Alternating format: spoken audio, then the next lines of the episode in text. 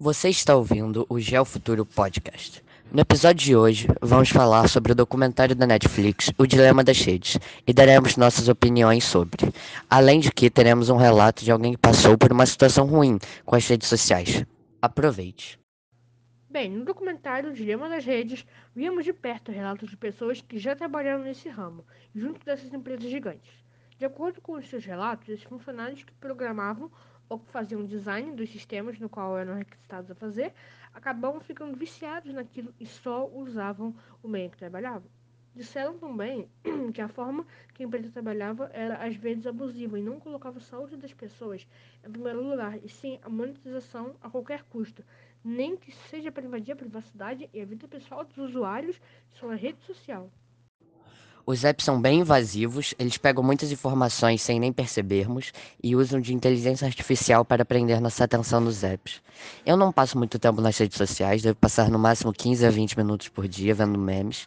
Porém, na internet em geral, sem contar o EAD, eu passo cerca de 3 a 4 horas. Acho que a pandemia agrava isso por reduzir o número de atividades que podem ser feitas, levando a pessoa a pegar o celular para dar uma olhada e acaba usando o celular por grande parte do dia. Esse documentário critica o lado obscuro das redes sociais, que acaba sendo como um dos vilões do Batman, o Duas Caras. Tem um lado humano e um lado monstruoso. O lado, o lado humano é, é que aproxima o contato com os amigos e receber notícias da família. Mas também pode ser o contrário, com vício podendo separar seu usuário da família. E também tem o caso das fake news, que muita gente acaba acreditando. Pode cair em situações muito perigosas por causa disso.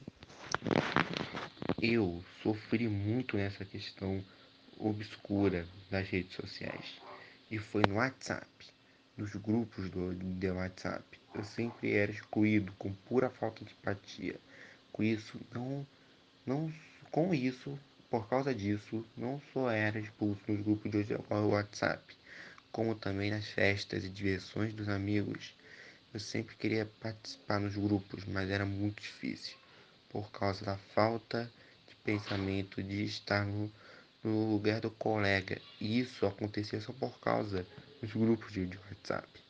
E não que queria que os outros me enxergassem como o sozinho da turma eu pensava muito como pensam sobre mim, mim, e eu sempre queria ser igual aos outros. Esse foi o podcast de hoje. Não perco da semana que vem.